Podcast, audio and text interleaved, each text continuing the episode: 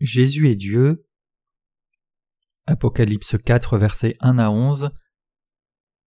Par la parole de l'Apocalypse 4, nous pouvons découvrir quel genre de Dieu est notre Jésus, et grâce à cette connaissance, notre foi est fortifiée. Quand la connaissance obtenue par la parole se transformera en foi et sera semée dans nos cœurs, nous pourrons combattre et vaincre Satan par une foi forte dans le Seigneur, quand le temps de son retour sera proche et que l'Antéchrist apparaîtra et nous menacera.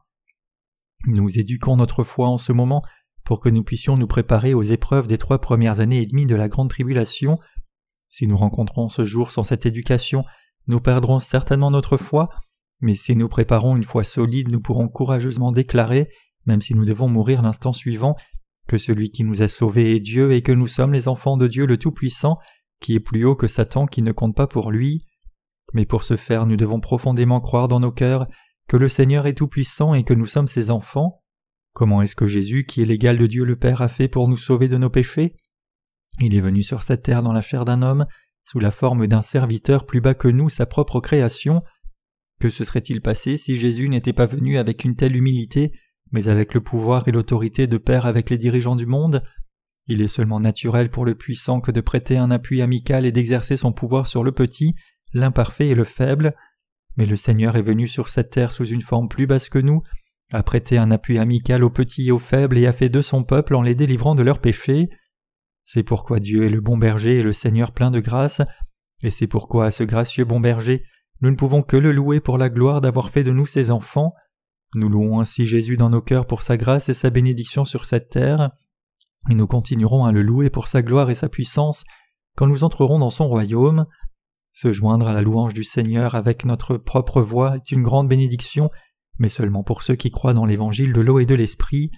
Cette grande bénédiction qui nous a été donnée l'a été seulement à ceux qui croient dans l'évangile de l'eau et de l'esprit.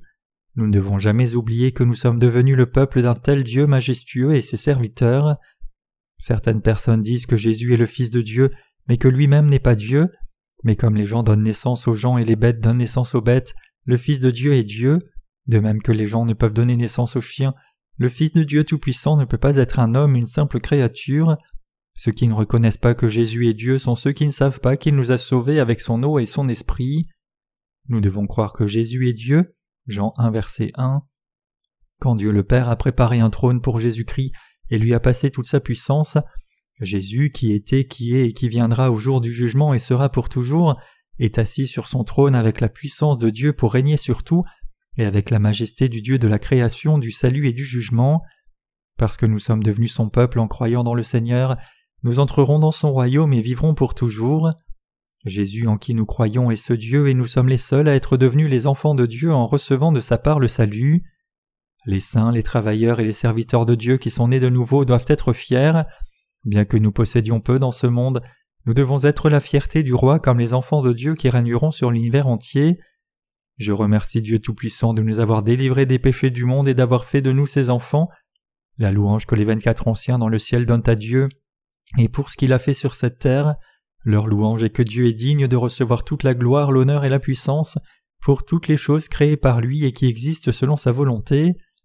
Ce que nous devons absolument réaliser, c'est que celui qui est assis sur le trône, c'est Jésus-Christ et qu'il est Dieu.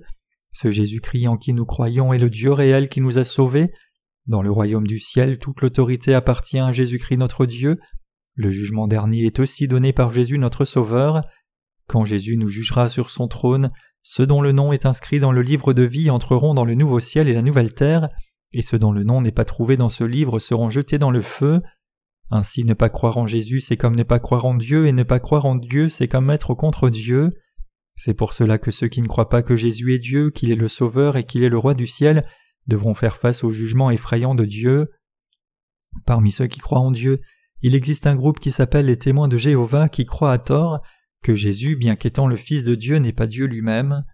Mais si Jésus n'était pas Dieu, il n'aurait pas pu nous délivrer de nos péchés, parce que seul celui qui est parfait peut aussi nous donner un parfait salut. Nous sommes si faibles que nos cœurs changent facilement selon les circonstances. Ce pourquoi nous pouvons louer Jésus notre Dieu pour toujours malgré nos infirmités, c'est parce que Jésus qui vit à jamais est à jamais parfait, et il est devenu le sauveur des pécheurs. Seuls ceux qui ont été sauvés par Jésus-Christ, le Dieu parfait qui fit disparaître tous les péchés, peuvent louer le Seigneur. Notre foi en Jésus-Christ dans nos esprits et nos cœurs n'est pas comme celle des religions du monde. Quand nous connaissons et pensons que Jésus est Dieu et que notre foi en lui est juste et bonne, nous pouvons faire l'expérience du vrai Dieu.